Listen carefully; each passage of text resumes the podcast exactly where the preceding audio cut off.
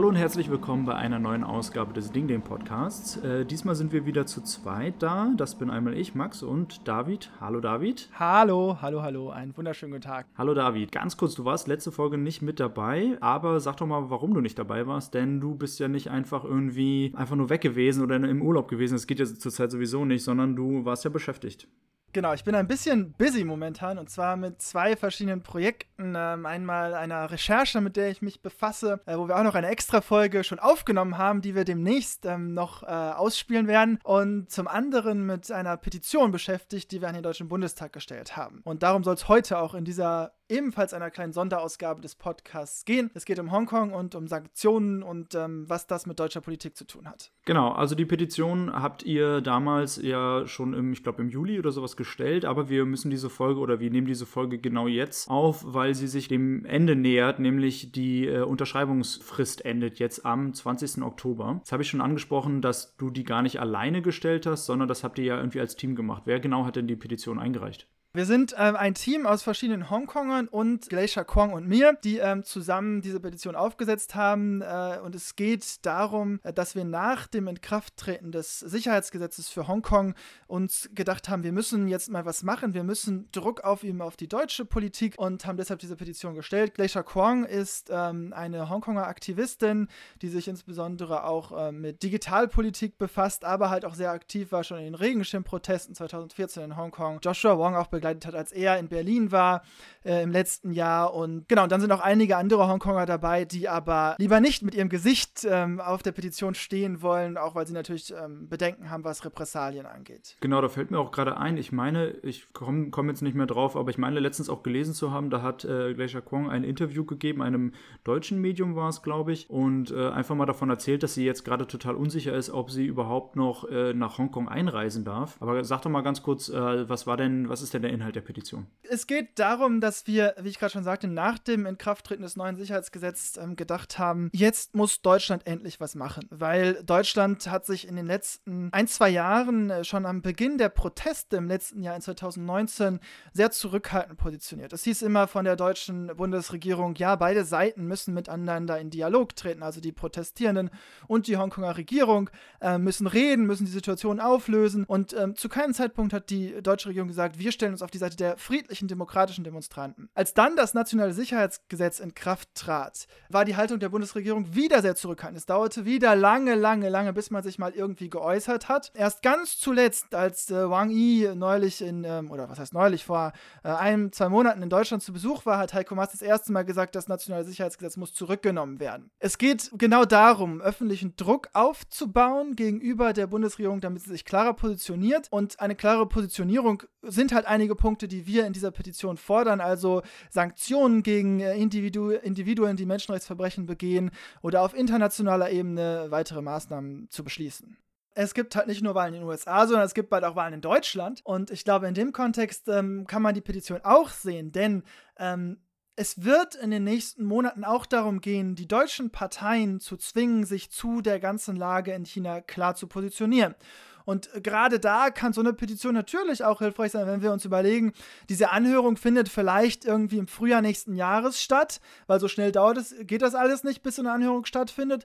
Und wenn wir dann die Möglichkeit haben, zu so einem Zeitpunkt, relativ kurz vor der Bundestagswahl in Deutschland, nochmal die Parteien zu zwingen, sich mit dieser Thematik zu befassen, ich glaube, das kann schon auch sehr hilfreich sein, um dann für eine künftige Bundesregierung, die ähm, nach der Bundestagswahl im Herbst 2021 ihr Amt antritt, ähm, klarzumachen, dass sie sich gegenüber China viel klarer positionieren muss. Wenn ich das richtig verstanden habe, dann äh, ist, hat ja jede Petition erstmal so einen kleinen Anfangstext, der, der das beschreibt, der die, die, die Forderung oder die Petition insgesamt beschreibt. Dann eben eine Begründung, die du ja auch gerade eben äh, geliefert hast.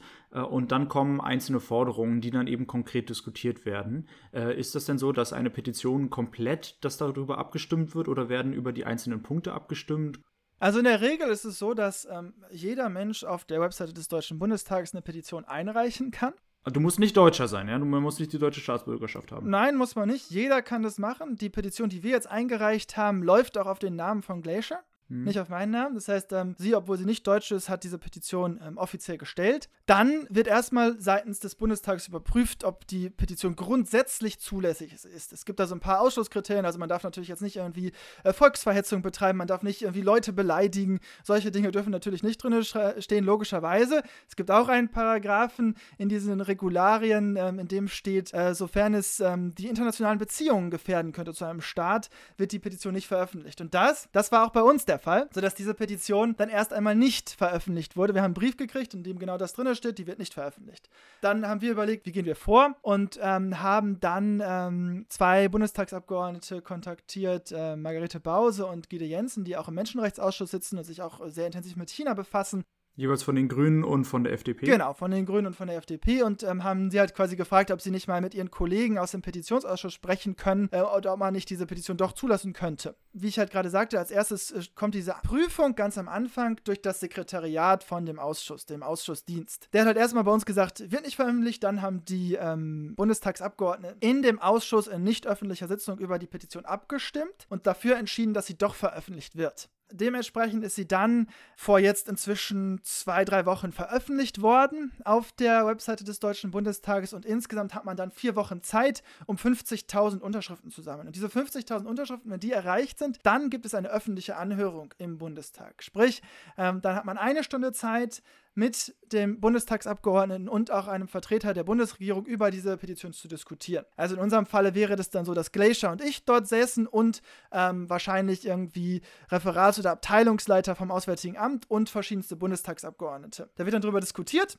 äh, Im Anschluss daran gibt es dann wiederum eine Abstimmung im ähm, Ausschuss und es wird entschieden, was mit der Petition geschieht. Ähm, oft werden die Petitionen dann an das jeweilige Ministerium überwiesen und ähm, quasi mehr oder weniger da vorgelegt und ähm, das war es dann aber auch schon. Also es ist jetzt nicht so, dass eine Petition, die eingereicht wurde mit unseren Forderungen, wenn, die, wenn der Bundestag, also der Ausschuss sich entscheidet für die Petition, dass dann alles umgesetzt wird. So, so ist es leider jetzt nicht. Das heißt aber, einzelne Forderungen könnten theoretisch, wenn sie dann, wenn wir diese ganzen Schritte durchlaufen haben, äh, die könnten dann umgesetzt werden. Natürlich, aber es geht hierbei vor allem darum, um Druck auszuüben auf die Bundesregierung mhm. und äh, auch Druck auszuüben auf die politischen Parteien, weil in dem Moment, wo es so eine Petition gibt, wo es Öffentlichkeit gibt, sind natürlich alle gezwungen, sich dazu zu positionieren. Und ähm, das ist meiner Ansicht nach das Hauptanliegen auch von dieser Petition. Was wir in den letzten ein, zwei Jahren ja auch sehen, es gab dort auch schon Petitionen, es gibt ähm, ja sehr vokale ähm, ähm Abgeordnete, gerade die beiden, die ich auch schon erwähnt hatte, Gide Jensen und ähm, Margarete Bause und ähm, die auch sehr intensiv Druck ausgeübt haben auf die Bundesregierung, sich klarer zu positionieren gegenüber China, was dann auch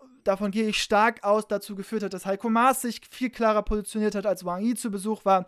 Insofern, es geht wirklich immer darum, ähm, diesen Druck aufrechtzuerhalten. Und ähm, das ist ja auch ein, zentrales Bestand, ein zentraler Bestandteil der Demokratie, dass man einfach über solche Maßnahmen immer wieder Druck ausübt und dadurch ähm, dann auch irgendwie Regierungshandeln schlussendlich verändert. Ich erinnere mich auch noch an die letzte Petition, die von einer Gruppe von Hongkongern äh, gestellt wurde letztes Jahr. Da gab es das neue nationale Sicherheitsgesetz noch gar nicht. Da ging es alleine um die Auslieferung bzw. um das geplante Auslieferungsgesetz in Hongkong, die darauf folgenden Proteste und das Vorgehen der Polizei gegen die Protestierenden oder Demonstrierenden. Und auch da waren ja schon die Besucherinnenränge komplett besetzt. Die Presse war da und vielleicht war das so ein bisschen so ein Grundstein eben auch für ja, sag ich mal, der, der Wandel in der, in der Politik oder überhaupt erstmal das, das ähm, Aufmerksamwerden auf die Probleme in Hongkong und eben in China. Willst du einfach mal vielleicht einfach ein paar Forderungen vorstellen? Die Hauptforderung oder die wichtigste Forderung, das kann man glaube ich so sagen, ist Sanktionen gegen Individuen aus China und auch aus Hongkong. Dabei denke ich, brauchen wir grundsätzlich natürlich so ein, ein Instrument, wie es in den USA das gibt. Ähm, in den USA heißt es Magnitsky, der Magnitsky Act, mit dem man ähm, Vermögen einfrieren kann gegen Menschenrechtsverbrecher. Man kann Einreisesperren verhängen. Banken, die zusammenarbeiten mit diesen Personen, können sanktioniert werden. All das äh, ist, glaube ich, sehr hilfreich, gerade wenn man sich Hongkong anguckt. Denn viele der Politiker in Hongkong, wenn wir über Carrie Lam sprechen oder auch andere, haben nun mal international Verbindungen. Carrie Lams Ehemann und Sohn leben in, den, in Großbritannien. Und ich glaube schon, dass es etwas ausmacht, wenn sie dann plötzlich nicht mehr ihre Familie besuchen kann, weil sie halt keine Einreise mehr ähm, möglich oder keine Einreise mehr möglich ist nach Großbritannien. Natürlich kann auch das effizient sein gegenüber festlandchinesischen Akteuren, aber ich denke nicht so aktiv, weil einfach die, die Vernetzungen nicht so stark sind, wie wir das in Hongkong haben. Deshalb glaube ich, ist es gerade gerade hier ein sehr effizientes Instrument. Lass mich nochmal ganz kurz auf eine Sache eingehen, und zwar genau bei diesem Punkt der Einreisesperren oder dem Magnitsky-Act, den du ja auch angesprochen hast. Äh, wir hatten, glaube ich, jetzt vor zwei Episoden ja auch mal kurz drüber gesprochen, dass das in, äh, für die USA sogar schon oder in den USA sogar teilweise eben schon umgesetzt wurde. Und ich glaube, ich, es waren um die 12 bis 20 Personen, da müsst ihr nochmal genau nachschauen, die äh, in der Hongkonger Politik arbeiten und die sind eben mit diesem Magnitsky Act belegt worden, beziehungsweise haben äh, Konten äh, eingefroren bekommen. Ihnen wurde untersagt, eben in die USA einzureisen. Und daraufhin gab es ja auch schon einiges an Reaktionen. Zwar nicht eben unbedingt auf der politischen Ebene, aber in erster Linie sind erstmal alle deren Angehörigen haben dann auch teilweise das Land verlassen, wie eben im Falle von Carrie Lam. Die hatte ja zwei studierende Söhne, glaube ich, in den USA, die die USA dann verlassen haben. Und äh, Einen, ihr Konto. Oder ein, ja, zumindest Ja. mindestens ein. Du sagtest ja eben gerade, äh, ihr Mann und ein Sohn lebt auch noch in, in UK. Das würde dann eben gerade zurzeit noch auch, äh, auch England betreffen.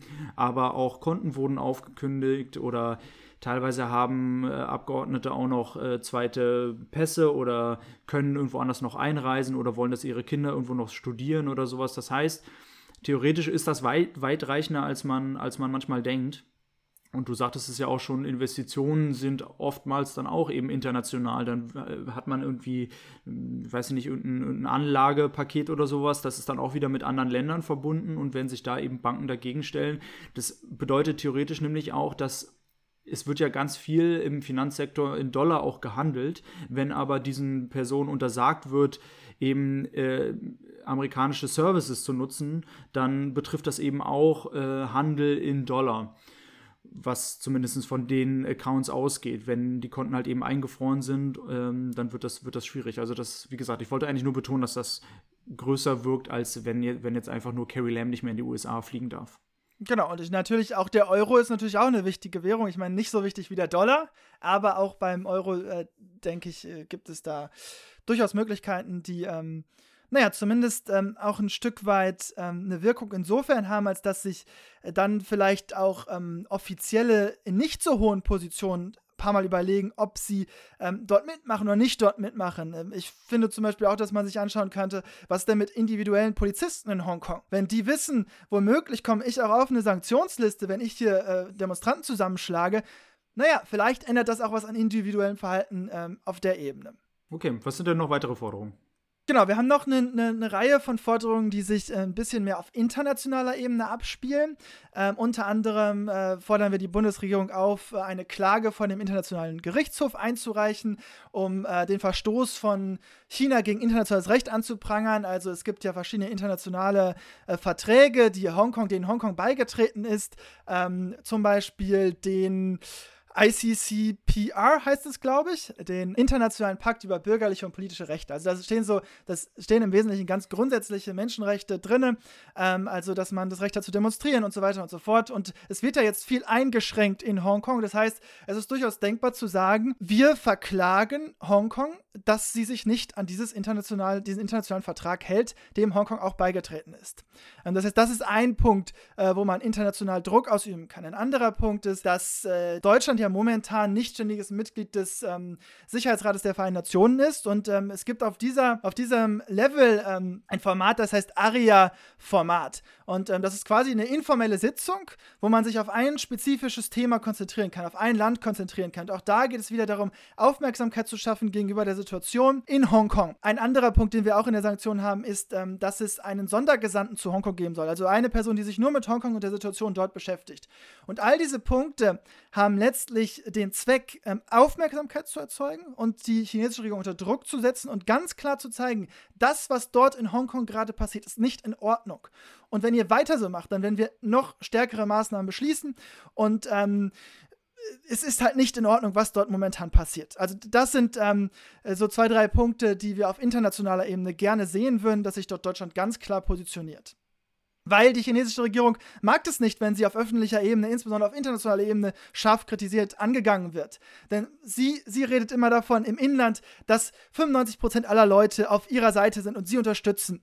Und dieses Narrativ, das kann da nicht mehr verfangen, wenn wir uns so klar positionieren. Das ist zumindest meine Hoffnung. Also das soll theoretisch über die Bundesregierung dann auch in die Europäische Union, also in die äh, und, und, die Vereinten Nationen weitergetragen werden.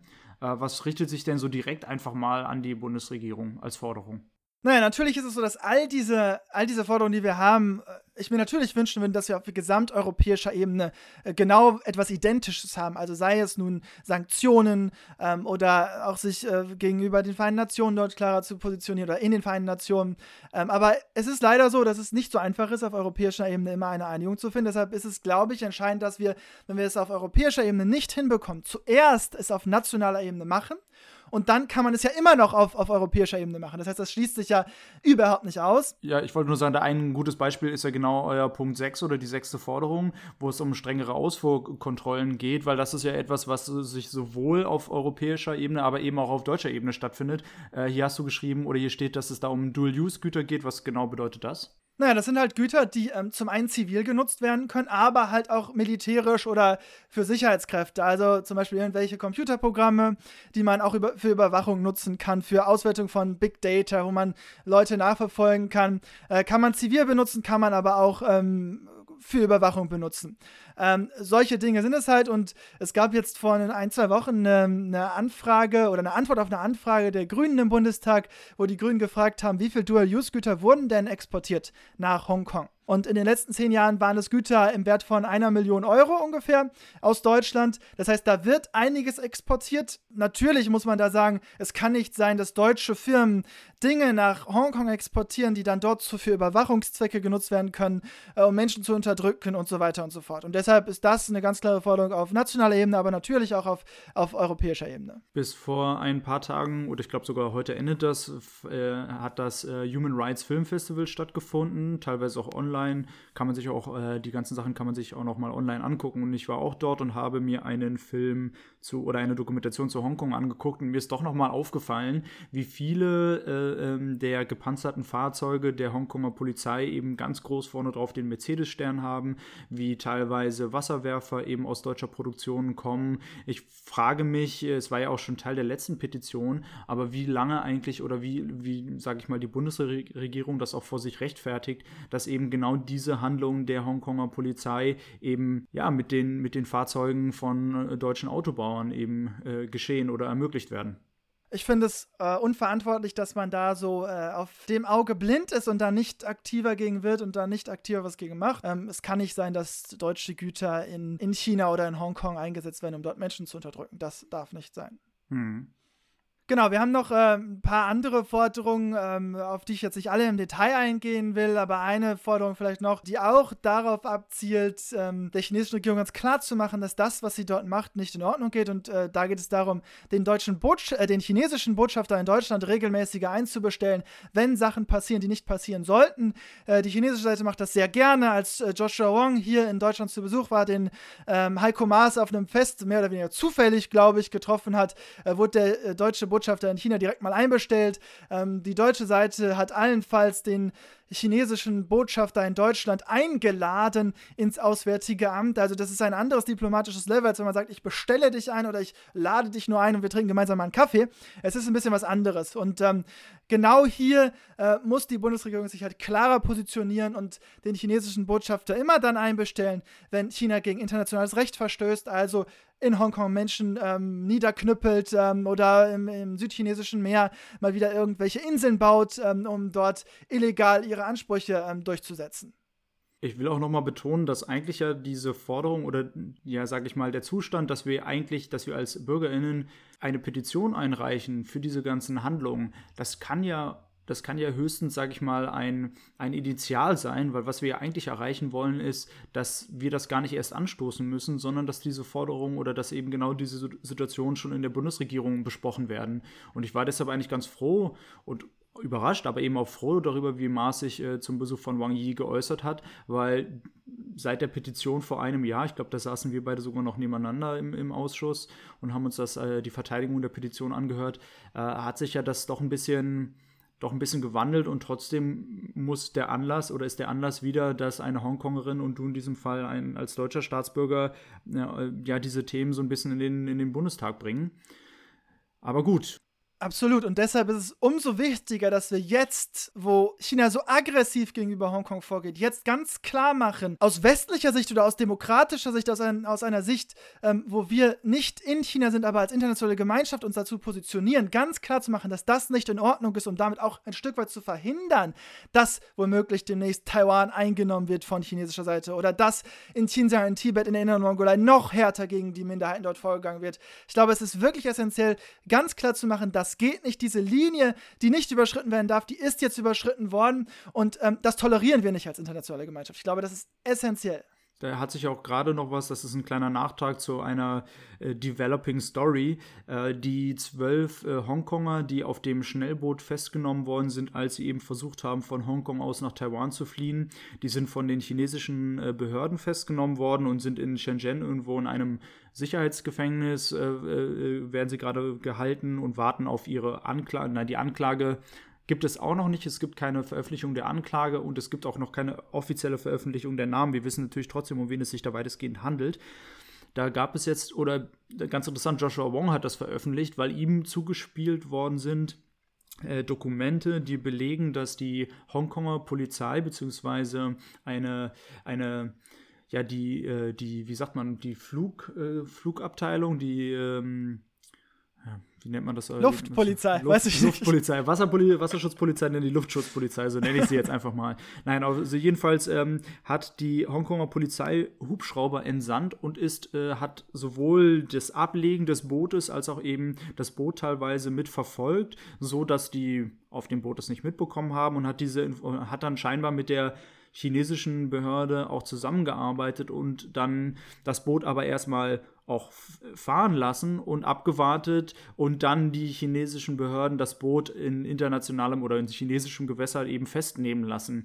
Und das äh, verhärtet natürlich einfach oder unterstreicht ganz krass, dass die Hongkonger Polizei eben nicht mehr äh, nur in Hongkong äh, arbeitet und sich um die Hongkonger, um die, die, die Hongkonger Gesetze kümmert, sondern auch jetzt schon, obwohl es gar nicht unbedingt Teil des nationalen Sicherheitsgesetzes ist, äh, so eng mit den chinesischen Behörden zusammenarbeitet, dass sie dann eben diese Leute aufs Meer entlässt um sie dann do dort festzunehmen und dann eben diesen Personen auch in Hongkong, äh, in China den Prozess äh, machen. Äh, also sie machen denen jetzt dort den Prozess äh, und die Hongkonger äh, RichterInnen äh, wurden ja auch, äh, Quatsch, die Rechtsanwälte wurden ja auch abgelehnt und ihnen wurden quasi Pflicht, wurde eine Pflichtverteidigung auf, von, von chinesischer Seite gestellt.